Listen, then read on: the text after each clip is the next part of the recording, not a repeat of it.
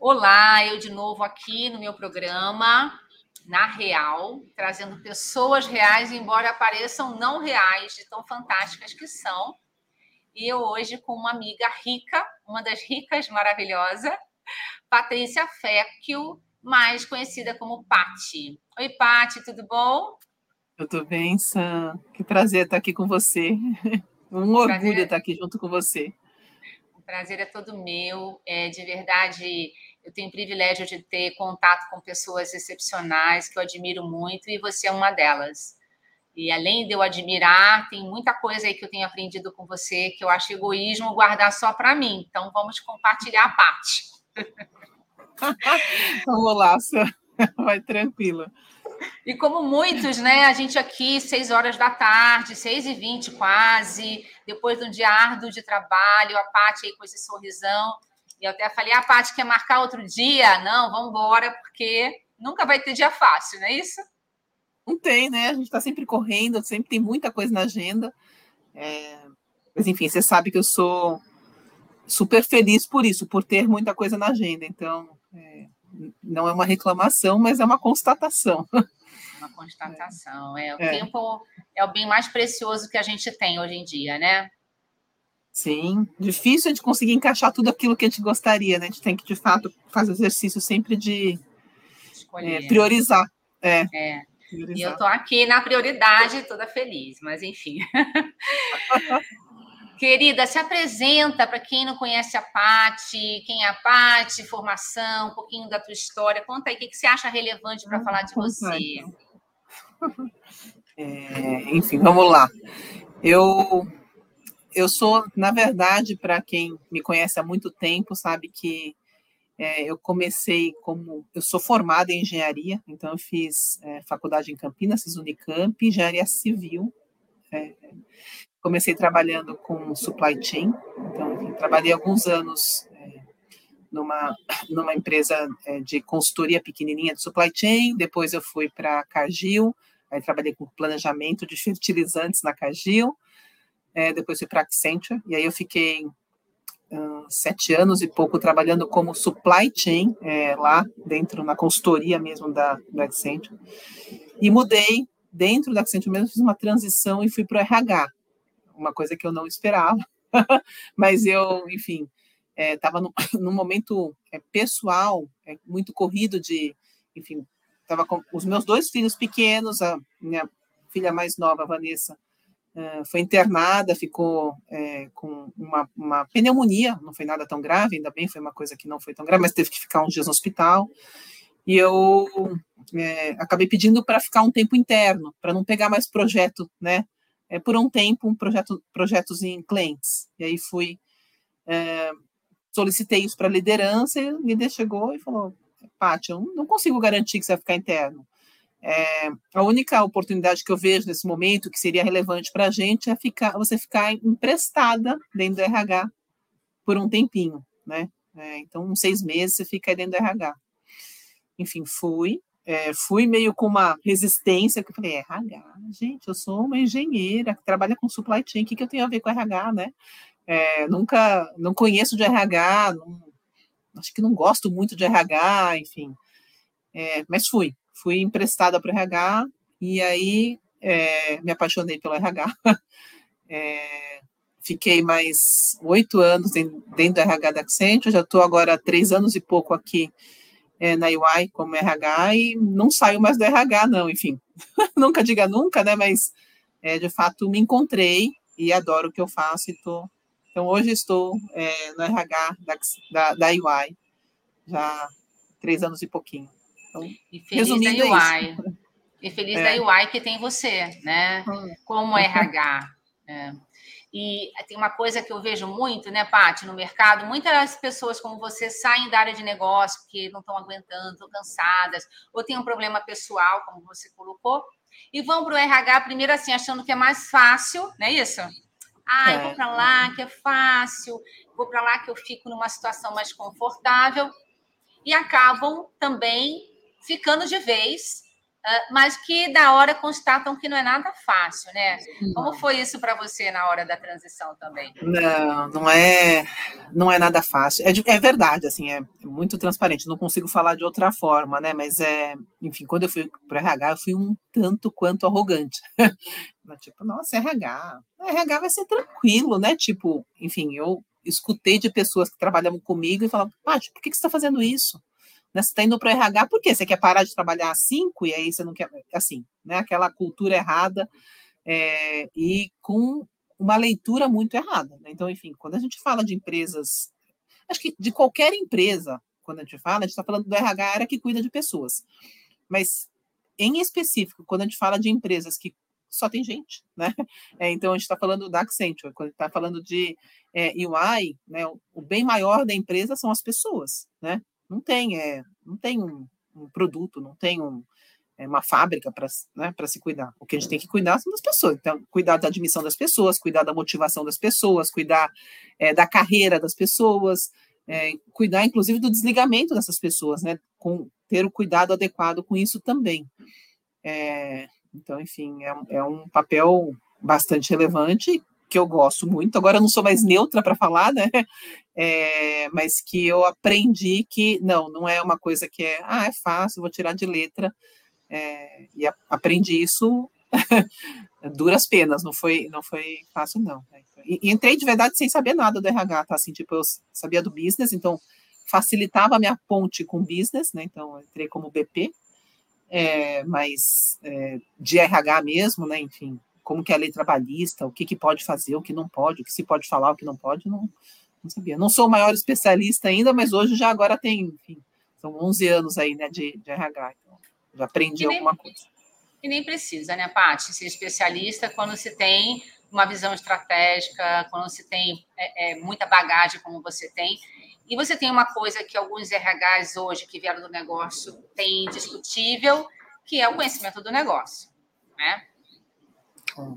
É, eu acho que cada vez mais o RH é, tem caminhado para esse para essa direção de estar é, posicionado lado a lado com o business, né? Então, enfim, não faz sentido a gente ter um RH desvinculado do que é o business, né? Então, é, o RH é muito influenciado pelo que, por como o business está andando, assim como o RH influencia também é, o, como a gente quer direcionar, o que, que a gente acredita que é o correto para fazer no business. Então, enfim, tem que ser de fato uma união, né?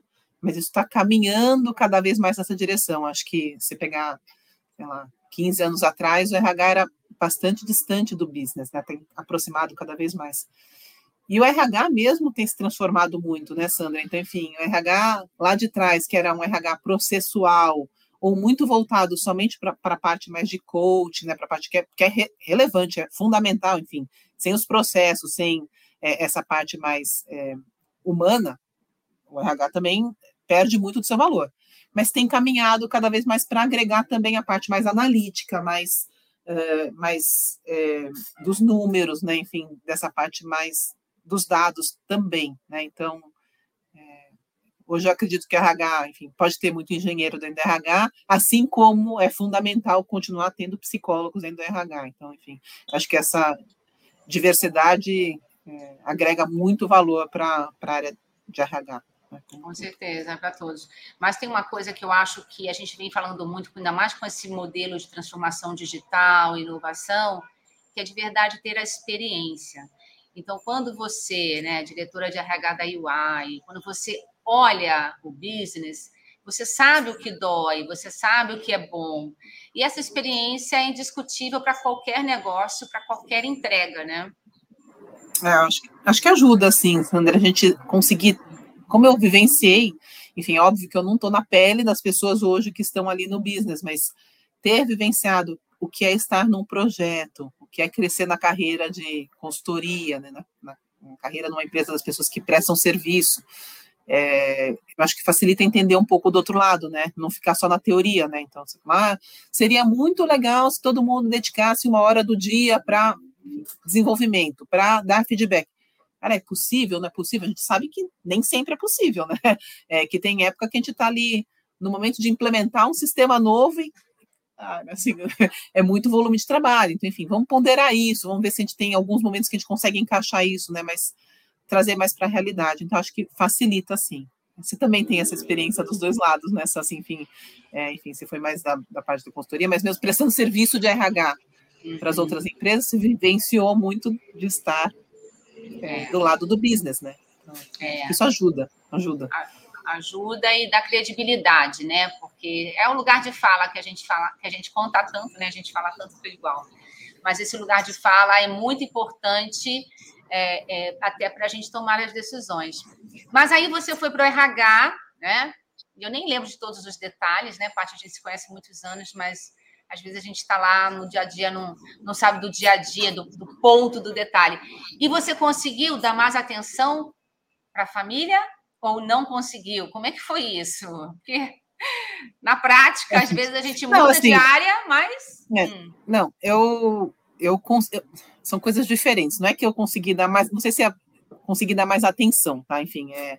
Mas eu, eu consegui, sim, como eu tinha uma rotina mais estruturada, como eu tinha é, um dia a dia mais de rotina, né? E não, projeto, né? Então, enfim, às vezes tem projeto que dura seis meses, tem projeto que dura um ano, tem projeto que dura três semanas. Então, naquelas três semanas, você não consegue planejar o que, que eu vou fazer na segunda, o que, que eu vou fazer na sexta-feira, né? Depende muito da agenda do cliente. Então, como eu estava numa área interna, sim, eu consegui planejar melhor a minha agenda. Então, isso facilitou para a minha necessidade pessoal naquele momento, que era, pô, eu queria em tal horário sair e levar um filho num pediatra. Né? Então, isso eu conseguia ter mais flexibilidade.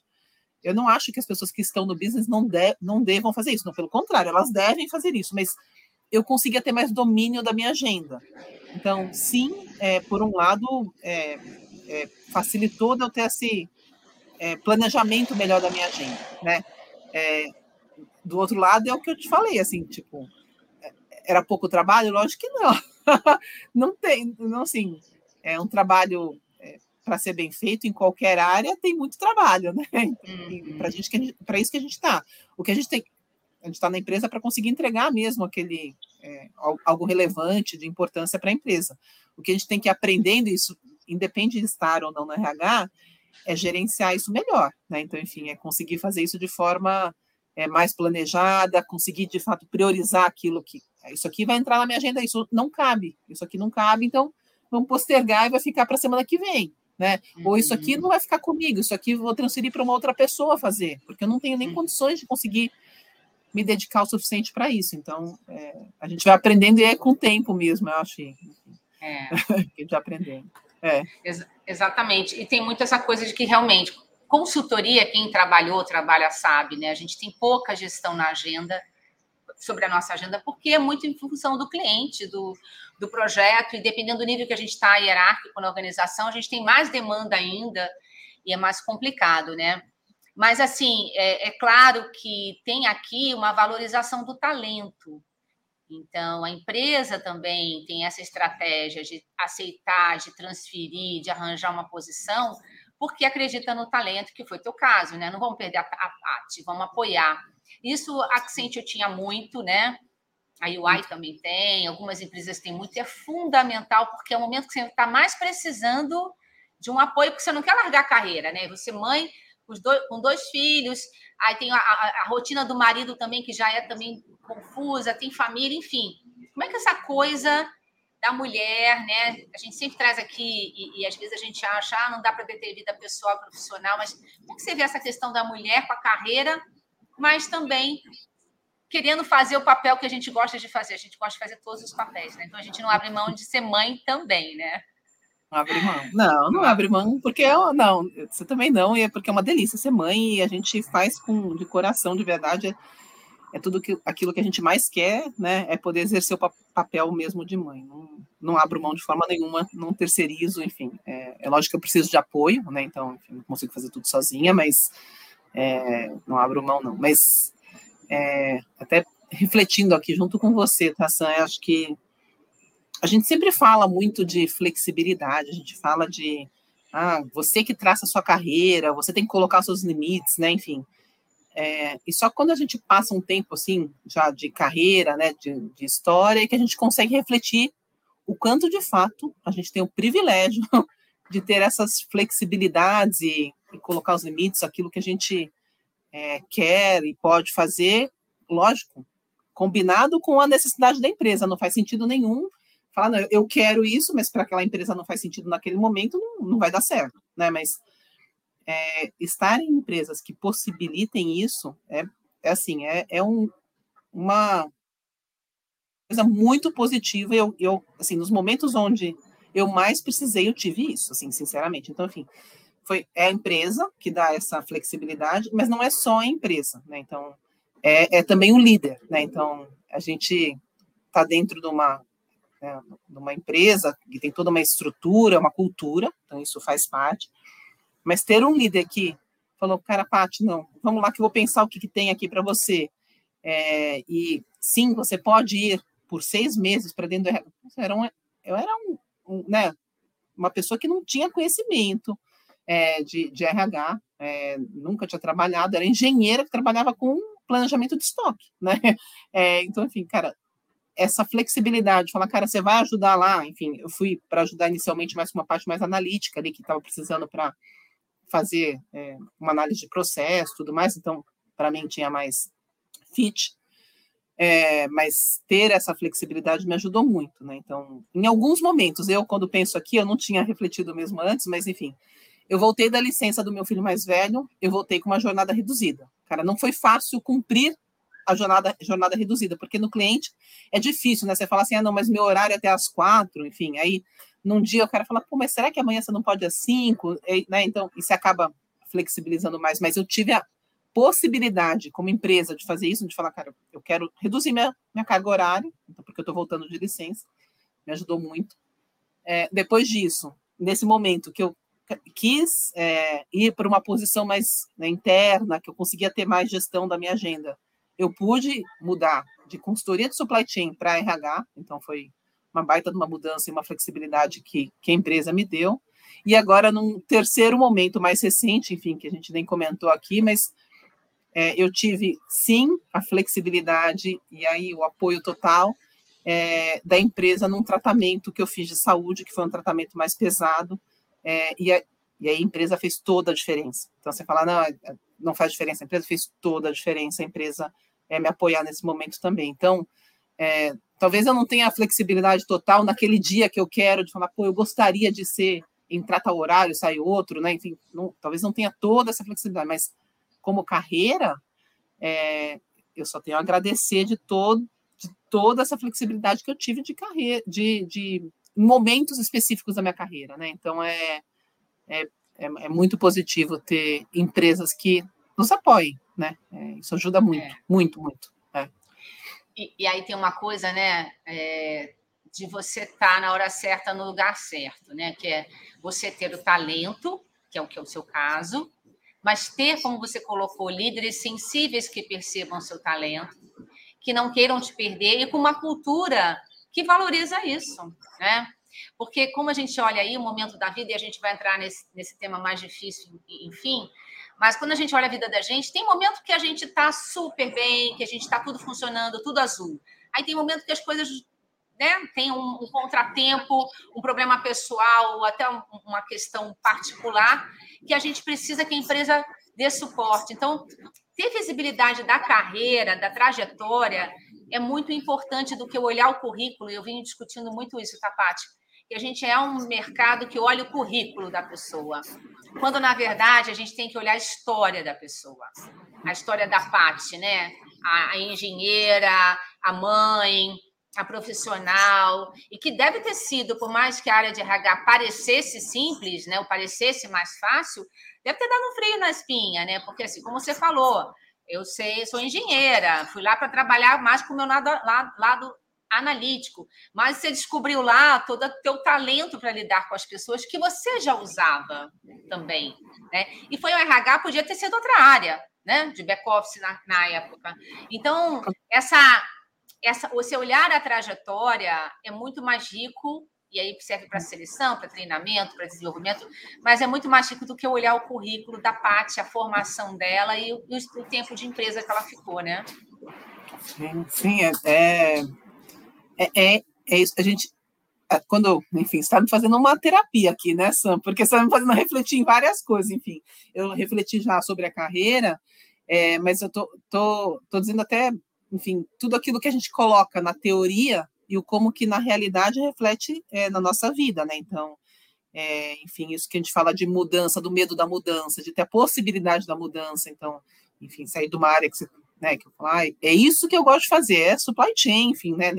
Então, sair da área de conforto para ir para uma outra área, é, a flexibilidade da liderança, como você disse, além das políticas da empresa, né? Enfim, é, o apoio mesmo. E aí é isso que a gente falou, a gente vai falar aqui um pouco mais de saúde, mas até mesmo coisas que antes eu não, não valorizava tanto, que é o plano de saúde, gente. Assim, eu, tipo, eu nunca é, é, usei tanto o plano de saúde quanto usei nos, nos últimos anos ainda. Enfim, é, é coisa que a gente fala na teoria e que muitas vezes a gente fala ali da boca para fora, é, mas que só depois que a gente para para refletir, enfim, em toda a trajetória, nos momentos mais complicados, é que a gente é, consegue ponderar o quanto foi importante ter tudo isso, sabe?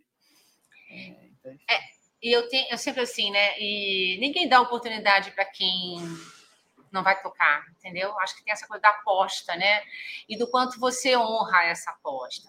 E aí, não satisfeita, depois você saiu da Accenture para ir para outra empresa tão importante quanto que a UI, outra mudança voluntária. Você já era conhecida na Accenture, todo mundo já te amava, estava lá zona de conforto. Você também fica procurando, né?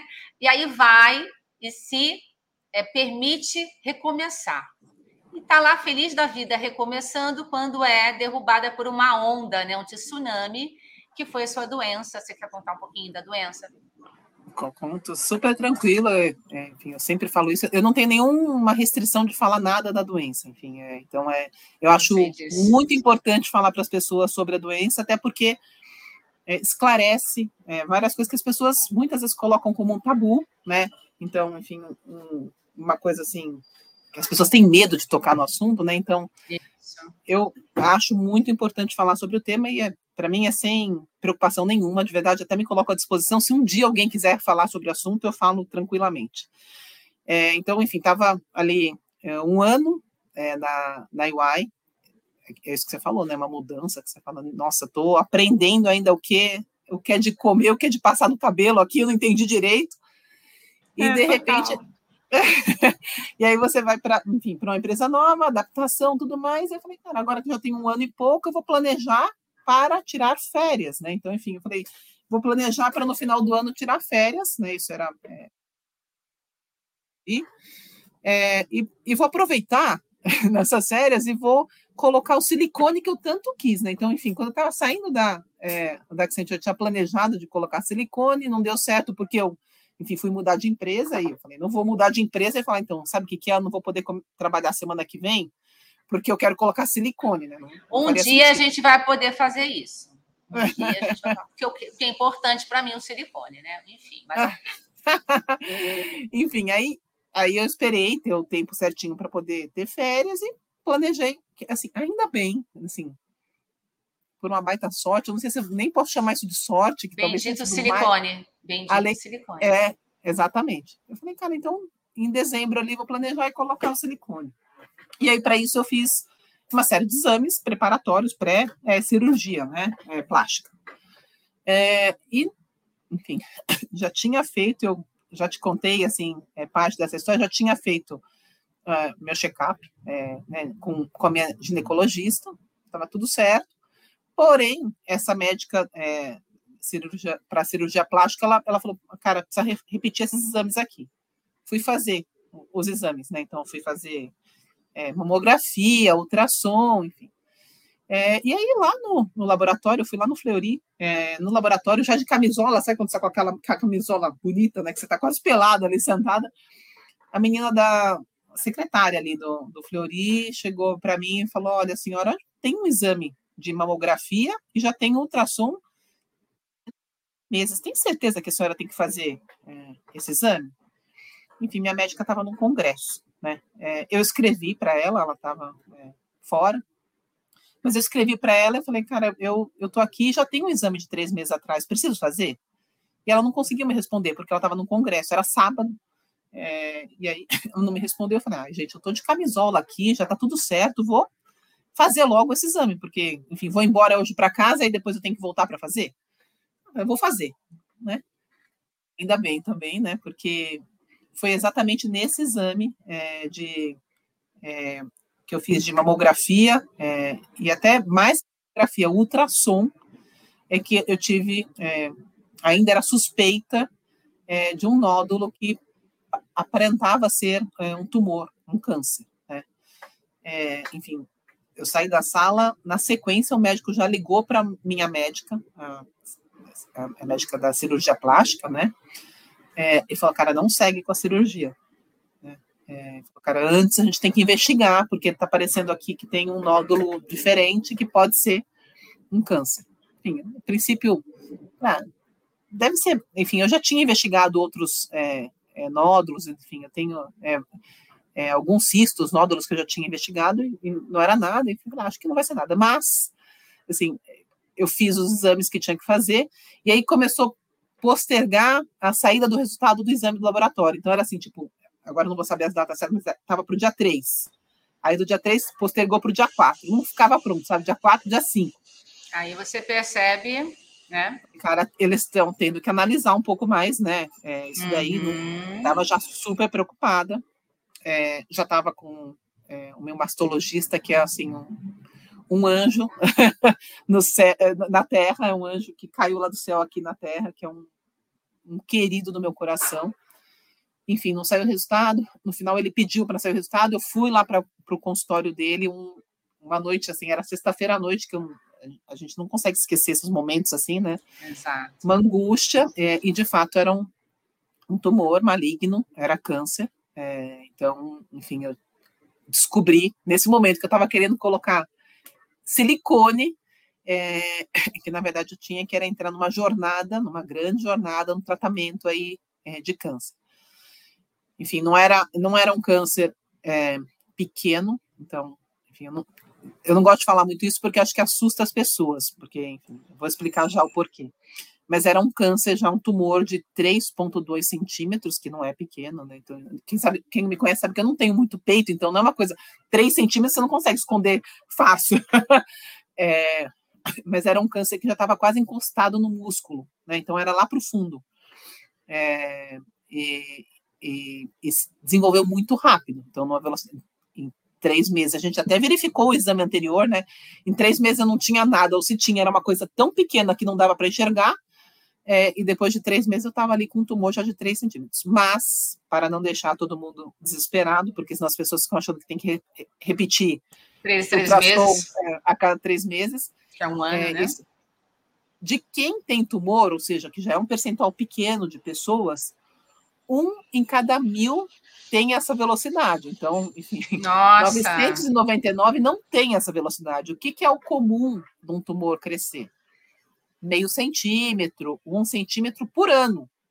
Né? Então, o meu, é, o meu cresceu 3,2 centímetros em três meses. E assim, eu não sentia nada, né? Assim, tipo, então, uhum. Então, eu já tinha alguns cistos e nódulos, como eu disse antes, que já tinha investigado, que não eram nada, mas esse mesmo eu não sentia, porque ele era mais profundo. Então, uhum. não me dava nenhuma.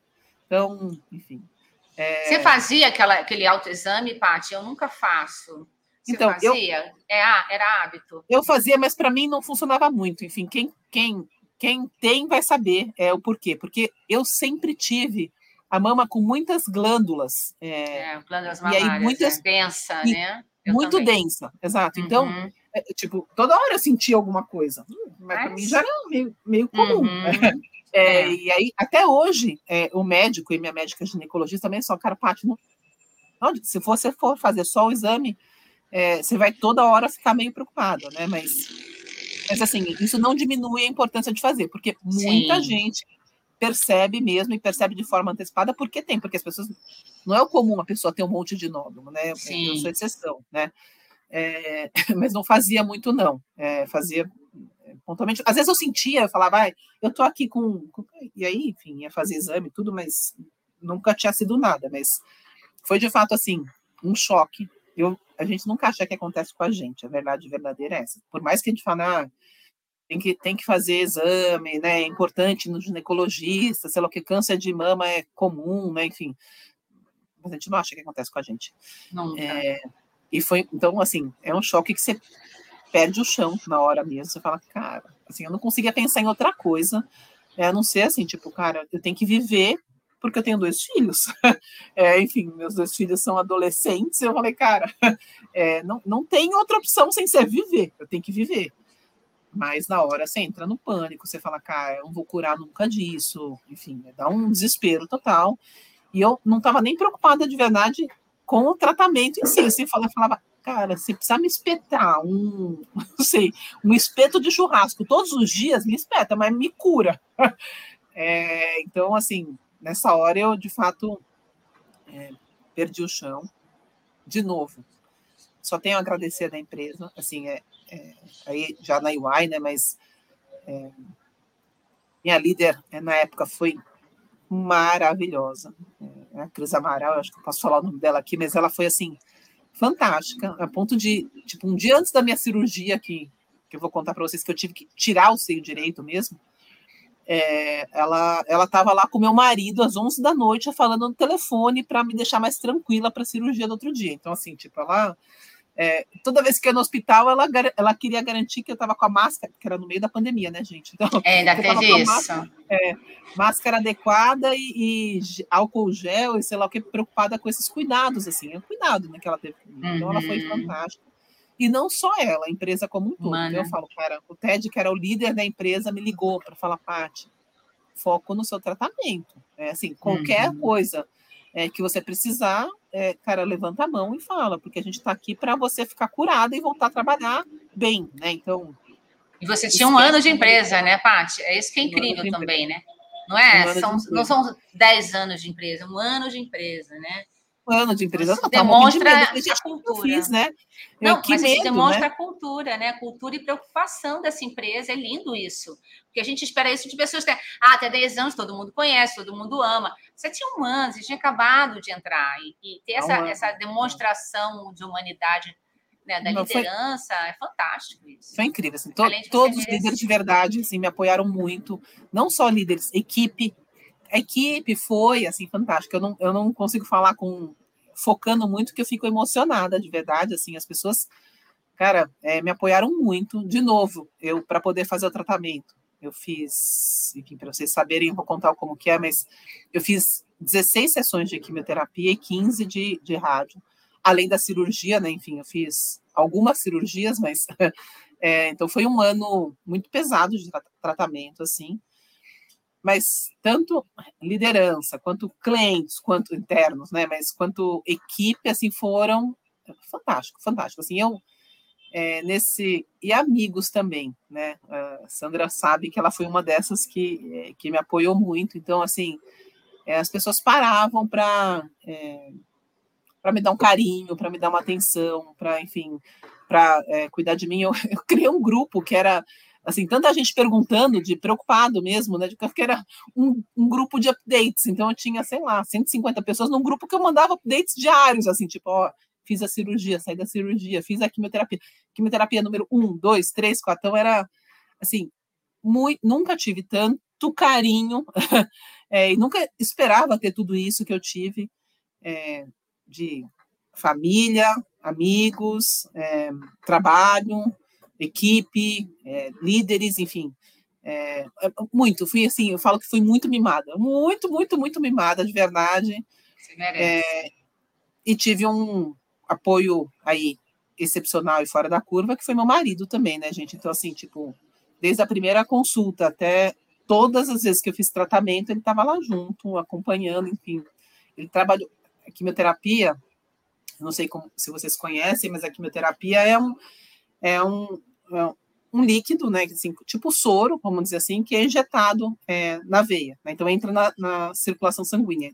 Só que para poder aplicar essa quimioterapia demora, então não é assim, ah, não vai lá e em meia hora volta. É, a primeira quimioterapia que eu fiz, que era quimioterapia vermelha, que era mais pesada, você vai de manhã e sai só no meio da tarde, você sai às quatro da tarde, né? E, cara, meu marido estava lá sentado dentro da sala fazendo call, trabalhando o dia inteiro, que ele não estava é, de licença, então em nenhum momento ele ficou afastado, mas desde as sete da manhã, sei lá, que a gente estava lá até as três da tarde, quatro da tarde, direto dentro do, do quarto comigo. Então, foi um baita apoio, além de verdade, isso que eu estou falando de mimada é que eu fui mimada mesmo, assim. Recebi flores, recebi café com cookie, recebi é, quadro de caricatura, recebi, é, enfim, é, cesta de café da manhã, é, tudo que vocês possam imaginar assim de mimo, é, recebi e ajuda muito. Isso faz toda a diferença, né? acreditem que vocês acham assim é é um assunto que me emociona, né? É, acha que às vezes está, ah, pô, mas eu vou mandar uma florzinha para a pessoa, né? Será que quanto que eu estou ajudando com isso? Estou ajudando muito. Vocês nem imaginam quanto estou ajudando, porque é aquele é, carinho e amor que você sente das pessoas que, te motiva de falar, cara, mais um passo, mais um passo, mais um passo. É, de quimioterapia, assim, enfim, o que aconteceu, para explicar para vocês. Então, o, o, tumor, como eu disse, tinha 3,2 centímetros, é, então tinha que retirar é, o seio de fato, então, o seio direito. Eu que estava querendo colocar peito, naquele momento eu não estava mais nem aí para peito nenhum, eu falava, cara, se quiser tirar tudo, eu prefiro até que tire tudo.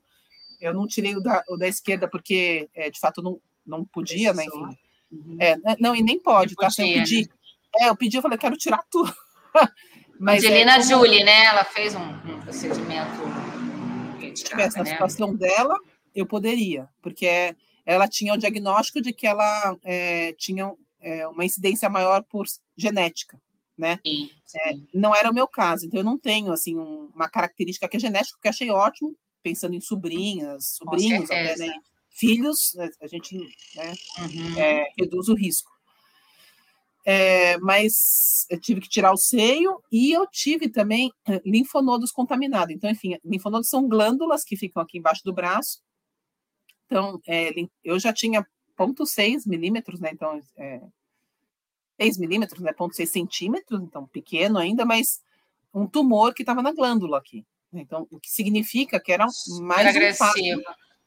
É mais um passo do, do câncer. Então, é, enfim, eu não tive metástase, que, que metástase significa que se, se, eu tivesse câncer em outros locais, então outros tumores pelo corpo, não, não foi o caso, mas eu tinha um, enfim, esse tumor grande, que eu falei de 3 centímetros no seio, mas um pequenininho no seio também, é, e um no, no, no linfonodo que, enfim, contaminou, e o que, que significa isso? Significa que muito provavelmente, como né, as, as, células de câncer, câncer se movimentam, né? Então elas foram para o linfonodo, provavelmente foram para o meu sangue, né? E é isso que dá o diagnóstico de falar, cara, é certo que você vai ter que fazer um tratamento mais agressivo de quimioterapia para poder, porque o, o, câncer mesmo do seio teoricamente saiu com a cirurgia, né? Mas para se ficou é. alguma coisa no meu organismo, é, tentar matar essa célula. Com a quimio, é. Uhum. E a química, o que, que ela faz? Ela mata tudo aquilo tudo. que se multiplica rápido. Tudo que se multiplica rápido. Então, inclusive as coisas boas, né? Inclusive as, as, coisas boas. E por isso que ela é tão agressiva. Por uhum. isso que, uhum. enfim, a química é, faz a pele secar pra caramba, faz o cabelo cair. É, meu cai tudo, meu cabelo. Quando a gente fala cabelo, é qualquer cabelo do corpo. Quando Na época você tinha um cabelão, né? Lembra? Você tinha um cabelão ainda, né? Você tem bastante Tinha. cabelo, já Aí, cresceu. Enfim, é, agora é, cresceu, mas ainda tá curtinho. Nunca tive cabelo tão curto, mas enfim.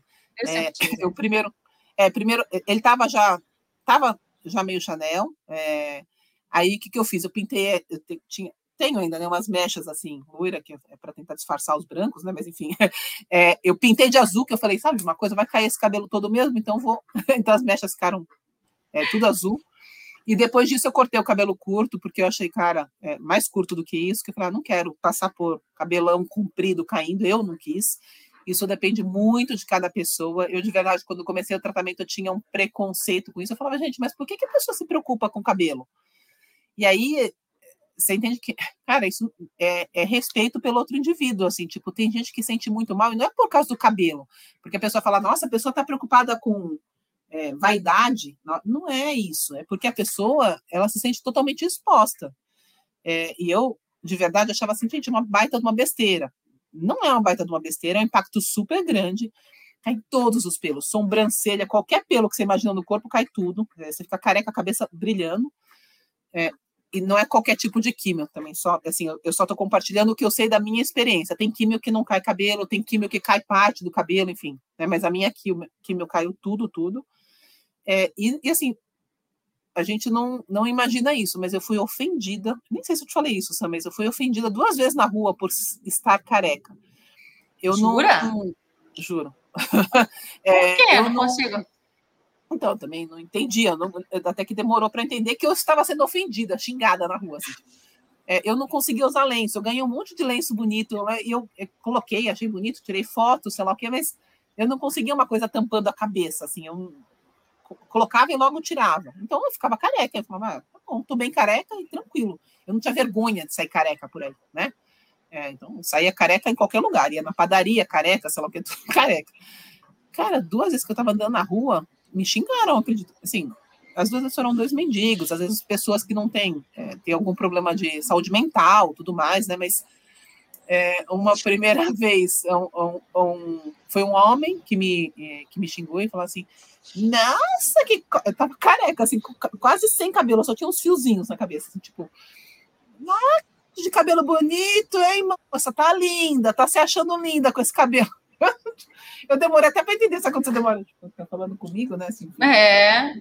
E outra vez, e aí, é, e aí você reflete um monte de coisa, né? Como as pessoas que, tipo, tem gente que tem é, uma doença, que ela não pode ter, cai o cabelo e ela não nasce nunca mais. Então, como é que essas pessoas se sentem, né? Exato. Ou crianças que não têm a maturidade, às vezes, para falar, poxa, tudo bem, que se dane, o cara uhum, tá me xingando, né? Uhum. E a outra vez foi uma, uma senhora é, que estava sentada também na rua, enfim. Gente, ela gritava, estava andando na Teodoro aqui. ela gritava, sua sem vergonha! Descara! Nossa! Paty, sumiu seu som. Ah, voltou, voltou. Ah. Descarada, aí seu som, volta. Descarada. É, sem vergonha, porque me xingando, porque eu não tava com um lenço nem com uma peruca na cabeça. Tinha que ter vergonha nessa sua cara, sair desse jeito na rua.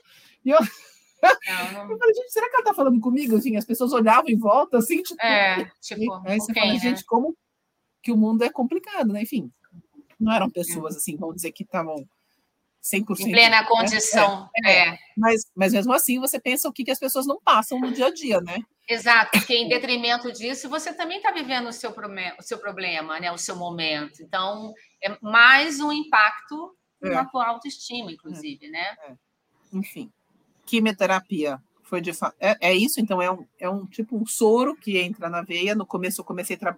eu tomei uma sessão na veia mesmo, mas a quimioterapia tem alguns tipos de quimioterapia, né? Tem uma propriedade que é ela seca a veia, então não sei o termo técnico é, adequado, mas ela seca a veia e aí ela pode fechar a veia para sempre mesmo. Então, por isso que a gente coloca um catéter. Então, eu coloquei um catéter que era tipo uma sim, é que fica embaixo da pele mesmo para evitar de ter que ficar pegando a veia aqui no braço. Então, eu aplicava, tá aqui, acho que dá para enxergar. Né? Sim, ainda está roxinho, está dando para é, enxergar. É, então, eu colocava toda vez aí a quimio. É, tomei uma mais pesada, que é a quimioterapia vermelha, depois fui para branca, então foram no total 16 sessões. A quimioterapia, de fato, me derrubou. Eu não achava que ia ficar tão caída, mas assim, é, é uma coisa. Dia seguinte é o pior, né? Dia seguinte. Não, para mim não era. Enfim, eu não sei se cada um, acho que pode ter um. Acho que depende do organismo e depende do, do produto químico mesmo, né? Mas a é. minha é, era assim, eu, eu, tomava a cada 15 dias. Eu tomava segunda-feira sim, segunda-feira não. Ciclo. Né? Uhum. Eu caía no final de semana. Então, o dia mesmo você ficava meio enjoada, assim, porque o remédio é forte, né? Mas eles dão muito uhum. remédio para proteger o estômago já. Então, enfim, aquele negócio de filme que eu imaginava que ia passar o dia vomitando, não era assim, eu não, não, uhum. não, não perdi apetite em, em, momento nenhum. Enfim, eu, durante a quimioterapia toda, engordei dois quilos em vez de emagrecer, como a maioria das pessoas, mas enfim. É, uhum. na época eu estava achando bom, porque, enfim, né, ficava forte. Eu segui comendo sempre. Uhum. É, mas no, no, final de semana, então, enfim, eu fazia na segunda, sábado e domingo, era uma coisa assim muito ruim. É, de verdade, era muito, muito ruim. Era, eu não sei nem explicar a sensação, porque era uma sensação né? de que estava tudo queimando. Mas não um mal-estar de enjoo. Eu achava que ia ser uma coisa tipo enjoada, sabe? Eu achava que ia ser uhum. essa sensação. Não, era, eu, eu, sentava, muitas vezes não conseguia ficar nem no quarto, eu ia para a sala, sentia aquele negócio queimando, assim, eu falava para o médico, falava, minha sensação é de que eu estou é, envenenada. Ele falava, você tá? Ah, né? literalmente. Tá porque é um remédio muito forte, então tem um monte de efeito colateral ruim, sim, né? Sim. Uhum. É, enfim, você sente dormência na perna, assim, umas coisas que eu nem imaginava que tivesse mesmo na, na. Enfim, fiz toda a sessão de químio, fiquei careca, que acho que é isso que mais impacta para as pessoas. Na verdade, mesmo eu não, não ligava tanto. Depois de um tempo, eu já falei, ah, agora eu quero meu cabelo crescendo de volta. Então, sim, eu estou feliz com meu cabelo crescendo de volta, mas não, eu não, não fiquei com vergonha de ficar careca nem nada disso. Sim, sim. É, mas aí depois eu fui para a rádio, e aí, de novo, também não, não sabia o que, que era. Falou radioterapia. Você fala, gente, o que, que é isso, né? É, e radiação, eu pensava que era uma coisa que queimava, né, que doía. É, e não é, é nada disso. É, é, na verdade, você deita numa máquina grandona, aquela máquina fica rodando em volta de você, joga em radiação mesmo, então é agressivo, mas você não sente nada. A única coisa é que você tem que ficar estático por alguns minutos. E dor, eu não sentia nada, eu senti, de fato, no meu caso, a pele ficou mais queimada, como se fosse assim, meio ardendo, mas totalmente suportável, nada, é, nada de tão ruim assim. A pele chega a ficar um pouquinho mais escura, é, mas eu não sentia tanto efeito. Sentia um pouquinho de enjoo, um pouquinho de cansaço, é, mas eu, eu, não sentia tanto efeito colateral quanto eu sentia com a, com a quimio, né? É, enfim, fiz toda a jornada aí de é, se você me corta, isso eu estiver falando muito não, de, não, tratamento, não. mas é, fiz toda a jornada é, da rádio também.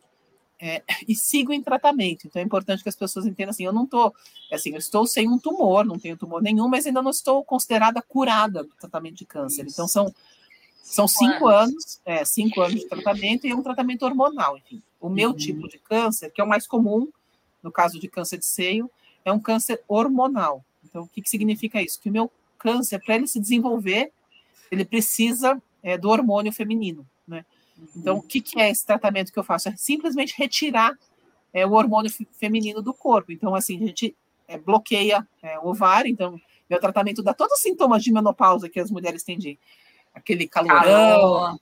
é, enfim, é um uhum. pouco de dorme um pouco pior, né? Porque, enfim, a gente Sim. mexe com o hormônio, é, mas tratamento muito mais leve, já leva a vida normal, né? Enfim, não tem mais restrição de vida nenhuma, posso fazer exercício, tudo normal, é, é, mas, mas é um tratamento ainda de cinco anos para garantir que não tem hormônio, para que se sobrou uma célula lá daquele, né, do tratamento de química e tudo mais que ficou no organismo, para que não desenvolva um tumor, né? Então, enfim, que essa célula, não sei se é o termo mais adequado, mas que essa célula morra é, dentro uhum. desses cinco anos aí sem o alimento que seria o hormônio. Então, é, é por isso que faz toda essa parte de hormônio.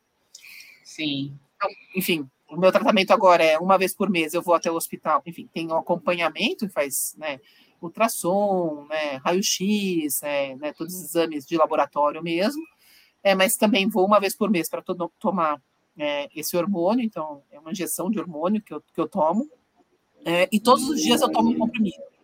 É, então, todos os dias eu tomo também um comprimido para garantir que fique sem hormônio no, no organismo. Mas agora é, enfim, é só isso, assim, só isso, mas é. Por isso que eu falei só que. Isso. É, é mas nunca foi tão fundamental ter um plano de saúde de verdade. Nunca dei tanto Com valor é, para o plano de saúde. É, e aí, de novo, privilégio. É, é enfim, fui tratada no é, melhor, melhor hospital que tem na América Latina, enfim, é, com, é, com médicos excelentes, com é, máquinas é, maravilhosas, enfermeiros e assim. Conforto que. Enfermeiros incríveis. É, então, incríveis, então, enfim, né? Uma baita de uma infraestrutura. É. E o conforto que parece que é besteira, mas você ir com o seu carro, você ser levado, você estar tá lá dentro no ar-condicionado no tratamento da quimioterapia. É, parece besteira, mas não é, né? A gente vê muita gente na fila aí do Inca, lá no Rio de Janeiro, que foi uma coisa também que eu vivi bastante, indo de van. Enfim, é. mas isso não diminui. Quando tem um tratamento, né, né é, porque, quando é. tem, para fila, né? Mas isso não diminui nada a, a dor e o exemplo que você é para mim, sabe, Paty? Eu estava falando um pouquinho antes da gente começar aqui. Você é de uma. Você é uma pessoa sóbria. Tenho, acho que eu não tenho outro adjetivo. Que você é maravilhosa, fantástica, inteligente, humana, tudo você já sabe. Mas você passa para mim essa coisa de ser sóbria. O que é sóbria para mim? É a pessoa que entende a gravidade, sente a dor, mas que lida com uma maturidade, sabe? E não estou aqui. Eu sei que você se emociona, eu sei que doeu, eu sei que sofreu. A gente também não sabia nem muito como lidar, que é difícil, né? Mas eu não conseguiria. Você falar, ah, não, não, eu não conseguiria ter essa sua é, é, sobriedade, se é assim que se fala, que acho que foi fundamental em como você lutou com a doença, sabe? É. E principalmente que é, é, natural esperar do ser humano que ele se acabe, que ele se, né, que ele se enfraqueça, que ele se renda. E você, o tempo todo, até uma coisa, às vezes, até que a gente via, a sua, sua seu jeito de lidar é sério, é grave, mas eu vou fazer isso. E, e o jeito que você conta da, do tratamento, quanto que você entendeu, acompanhou, foi o tempo todo lúcida, pessoa lúcida, não deixando com que a doença ou a emoção tomasse conta da sua razão. Hoje a gente falou do elefante do menininho, você não tem um menininho no teu córtex pré-frontal, você tem um gigante. Uh, eu, não, é assim, eu, eu... Você tem um gigante ali, controlando sua emoção, que é um exemplo é. para mim e para muita gente. Por isso que tem que compartilhar. Ah, ser, ser um exemplo para Sandra Gioff é uma honra. Mas é, enfim. Não, é, de verdade. É, que, de verdade, assim, Sam, o que eu, o que eu penso é que em nenhum momento de verdade eu, isso é verdade, eu não, não desisti de forma nenhuma. Assim, assim, é muito difícil, porque você vê. Eu, quando você acompanha pessoas que estão em tratamento de câncer, e aí você acaba, tipo, eu, eu, eu piso já lá no hospital e vou para oncologia, então você convive com pessoas que estão em tratamento de câncer. Você acha que seu tratamento está light, porque, enfim, tem outras pessoas que têm uma jornada muito mais complicada, estão em momentos é, da doença mais avançada, então você também pondera tudo aquilo que você acha que é tão pesado, né? É, mas, enfim, você começa a vivenciar com outras coisas que também te dão medo, né? Mas em nenhum momento, é de verdade, assim, só trazendo aqui para o que você falou, eu desisti de fazer nenhuma sessão de químio. Eu queria fazer, cara, se puder antecipar, me coloca aí, porque eu queria fazer tudo, porque a vontade de viver era muito maior do que o medo de fazer qualquer tratamento, de ficar careca, de, enfim, de, é, de ter dor. Não, não estava, de fato, preocupada com isso. Isso não quer dizer que eu não tive medo, assim, tipo, eu tive. Eu tenho medo até hoje, de verdade, assim. E quando eu falo se eu começo a pensar demais, eu fico emocionada porque eu tenho medo, câncer. É, esse, e esse medo eu acho que eu vou levar, ele diminui, né? Mas eu vou levar esse medo para o resto da vida, é, porque Sim. é até bom que, né, que eu tenha um pouquinho de medo, não que eu fique doente, né, mas que eu fique com um pouquinho de medo, porque eu tenho que acompanhar isso sempre. Eu não posso achar que página virada e não vou mais acompanhar. Tem que, né, tem que ter clareza de que é importante acompanhar, até porque se surgir qualquer coisa, que eu espero que não surja nunca mais. Não vai. Mas não é fugir de não ver, é tratar uhum. o mais rápido que uhum. puder, né? É, então, é, mas, mas eu tenho, eu tive muito medo, muito momentos assim que eu, é, enfim, momento do diagnóstico é, uhum. foi muito punk, muito, muito punk. Eu, uhum. é, o peso, até hoje, de pensar assim, cara, será será que em nenhum momento isso daí vai voltar, cara? Eu, será que de fato eu vou ter a garantia de que eu vou criar meus filhos, sabe? Assim, tipo, é, é uma coisa muito pesada. Você, né? A gente, quando tem filho que é adolescente, você fala, quero, quero pelo menos que eles sejam independentes, sabe? É, Exato. É, e, e fica uma sombra sempre, assim, sabe? Então, a verdade uhum. verdadeira é que fica uma sombra, assim. Então, tipo, puta, tá com uma dor aqui na lateral. o que, será essa dor? Gente, mas uhum. eu tô sentindo mais uma bolinha aqui. Ah, será que essa bolinha a gente sempre fica meio maluco, assim, porque a gente fica com essa preocupação, né? Então, uhum. é, e, eu, eu até acho que hoje, depois do tratamento mais pesado, tudo mais, é que eu tenho alguns momentos, às vezes, de recaída ainda, assim. Não é que uhum. eu fico mal psicologicamente de ficar de, é, de, assim, né, de perder o ritmo do dia a dia nem nada, mas tem um dia ou outro, às vezes, que eu estou mais é, chateada. A gente se escuta de um caso, enfim, de, de pessoa que, que a doença avançou e, e depois de muitos anos virou metástase, enfim. É, e, e, de novo, a gente não pode tampar, né? tampar o sol com a peneira, não adianta nada, a gente tem que enfrentar isso, mas não é que assim, ah, não, tô tranquila. Pô, tem dia que eu tô chateada, tem dia que eu vou tomar banho, eu choro no banho, tem dia que eu, é, que eu vejo alguma coisa que eu me emociono, então, enfim, não. Tem dia é... que você é humana, né? Tem dia que você é humana. Não, mas brincando, né? Brincando aqui, né, Pati? Tem essa coisa mesmo do sim, né? Não é fácil, imagina. Eu tive um câncer de pele também, que não chegou nem aos pés, né? Também identifiquei precocemente que fui botar um botox, achei um câncer de pele e tirei logo. Então, o diagnóstico precoce é fundamental nisso tudo. Sim. Mas, é, então, é importante. Mas isso não minimiza a dor e o sofrimento do tratamento, do fantasma que é a doença, do fantasma que é o tratamento, mas, de fato, ser uma pessoa que lida isso com, com a coragem, porque a coragem não é ausência de medo, né? Não, é que lida com coragem, que lida com um objetivo maior, que é ter a vida, manter sua vida com saúde para cuidar dos seus filhos, faz toda a diferença.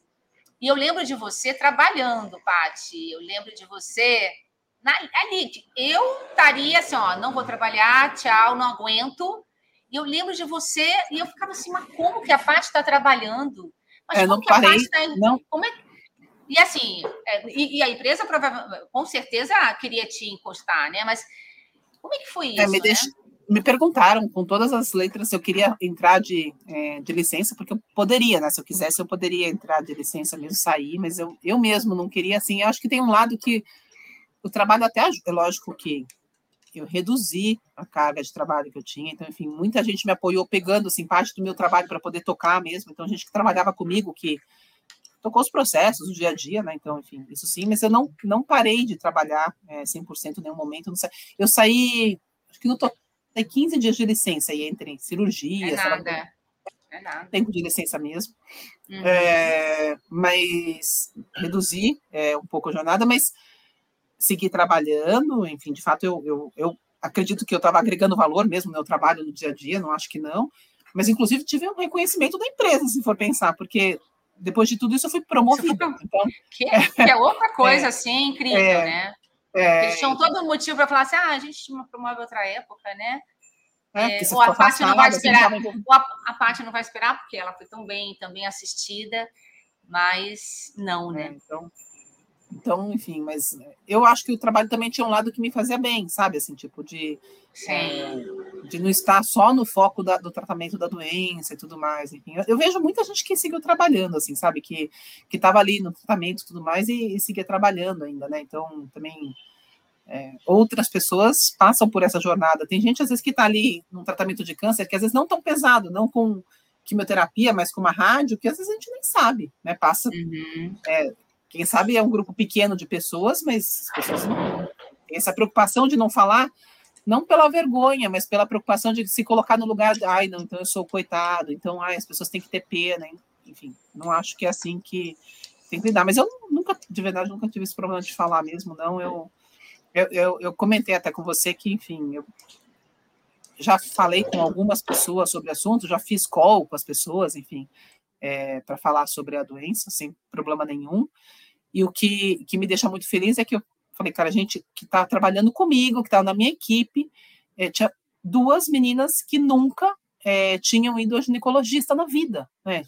Pessoas novas, né? Enfim, tinham é, vinte e poucos anos, mas nunca tinham ido num, num ginecologista e foram é, depois que viram meu tratamento e tudo mais. Então, enfim, isso já me motiva a, a falar. E de verdade, acho que é compartilhar a experiência, principalmente para quem vai acompanhar uma outra pessoa que tem é, que está fazendo tratamento, um tratamento semelhante, ajuda para a pessoa saber o que, que vai enfrentar ali, né? Saber o que, que vem pela frente. Então, é, é. E assim, é, eu tenho outro, hoje outra visão do câncer. Tenho medo do mesmo jeito, mas é, eu acho que o câncer, enfim, eu, hoje eu vejo que realmente tem um percentual grande de pessoas que se cura, é tipo, é, sei lá, se dizer do câncer de seio, sei lá, 80%, 85%, não sei, é um percentual bem grande. É, e inclusive coisas que eu não imaginava. Eu, para mim, era assim, tipo, metástase e amanhã a pessoa morreu. Eu achava que era uma coisa assim, e não é hoje mais assim. Né? Então, enfim, tem gente que está com metástase e vive muito bem por muitos anos. Então, enfim, não é que metástase vai voltar atrás e deixar de ser metástase, mas uhum. é, a pessoa pode ter qualidade de vida e viver bem ainda por muitos anos. Então, é, minha visão mudou bastante. Mas, de fato, ainda é uma doença grave, pesada, e que você deu, assim, uma aula de como lidar com ela de frente, né? de como lidar com o problema. E, e, eu acho que tem muito de você mesmo, né? Você é uma pessoa muito focada, você é uma pessoa planejada, você é uma pessoa, como eu falei, lúcida. Isso para mim foi um grande exemplo. Então, assim, até para lidar com outros problemas, quando a gente lembra de você, inspira assim, para puta, Paty passou por aquilo, como é que você vai se entregar com esse problema aqui, né? Que não é uma unha cravada, mas é, acho que o, o, a tua a tua coragem, a tua força, é, para quem te conhece, para quem está perto de você, e agora contando também para várias pessoas aqui no programa, é, traz essa coisa de inspiração. Peraí, tá, é, ninguém está falando que é fácil, ninguém está falando que não dói, mas a gente está vendo que é, é possível. A Paty enfrentou uma coisa muito maior. Então, com certeza, teus filhos devem ter um super orgulho de você, teu marido, a gente que é sua amiga ricas tem um super orgulho de você. E eu tenho certeza que a doença tem medo da Pati, sabe? Ela não vem de jeito nenhum. Ela sabe que aqui tem guerra, né? Aqui tem guerra. E, e, e, acho que se a gente olha a tua, a tua vida, você tem muita elegância, né? Porque muitas pessoas, né? Eu sou mais é, falante, eu sou mais exibida, né? Eu sou mais assim, conto tudo que eu estou doendo, que tá bom. Você sempre foi muito elegante nos seus desafios. Então, esse seu jeito, de verdade, Paty, eu admiro muito e me inspira muito de que assim dá para passar por tudo isso, dá para viver, dá para aprender, dá para doer, mas com jeito Paty de ser. Então, é, que Deus te ilumine muito.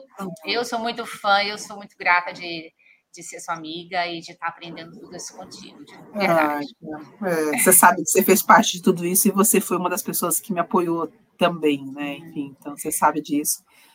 É... A gente sempre, sempre tem, a gente sempre acha muito pouco, né? A gente que vê a dor, é, a gente sempre acha muito pouco do lado do que a gente viu de você. Parabéns. Muito linda, muito linda. Obrigada, obrigada de verdade. E assim, é, só de sentar hoje com você aqui, refletir por assim, né, de toda a trajetória, todas as coisas que aconteceram, é, me faz muito bem, de verdade, me faz muito bem. É, é uma terapia, como eu disse, é, é um prazer poder é. falar aqui com vocês, de verdade. E, e, lembrando da metodologia que a gente aprendeu nas consultorias, né, de contar cases de sucesso, é um lindo case de sucesso, que inspira, né? e que ajuda muita gente. A gente conta muita história ruim, mas precisa contar uma história que foi dolorida, mas que teve final feliz. Então, que lindo. E é, é muito sincero quando eu falo que se, cara, se alguém, porventura, espero que ninguém precise, mas é. se alguém precisar, né? É, enfim, cara, tem um parente, tem algum, né?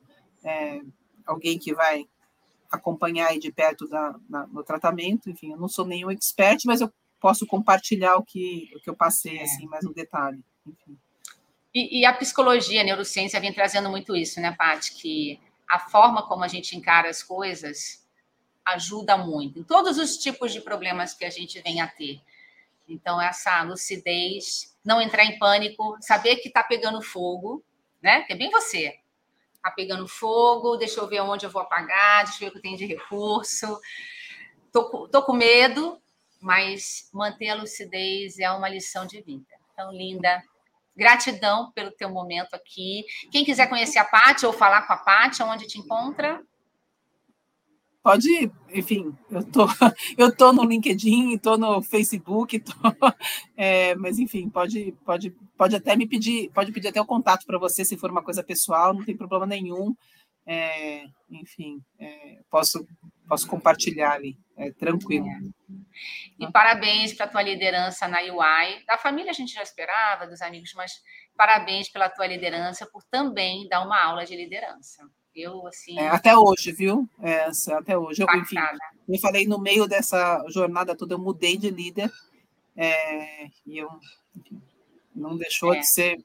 Em nenhum momento foi menor o apoio, sabe? Foi, foi é. impressionante mesmo, mesmo, assim, de, de todo mundo. E, e, e, eles ganharam não só tua, teu engajamento, mas de todas as pessoas que trabalham lá e que viram, né? Como conquistar as pessoas, como fidelizar a, a, o colaborador, se é assim que eu posso dizer, um exemplo tão lindo. Parabéns. Mas você merece, né? Querida, Obrigada. Gratidão. Obrigada. Um beijo, vou te devolver para sua família, já são sete e pouca.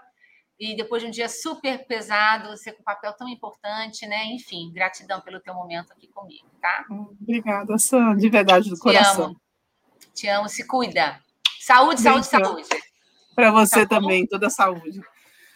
Beijo, Beijão. linda.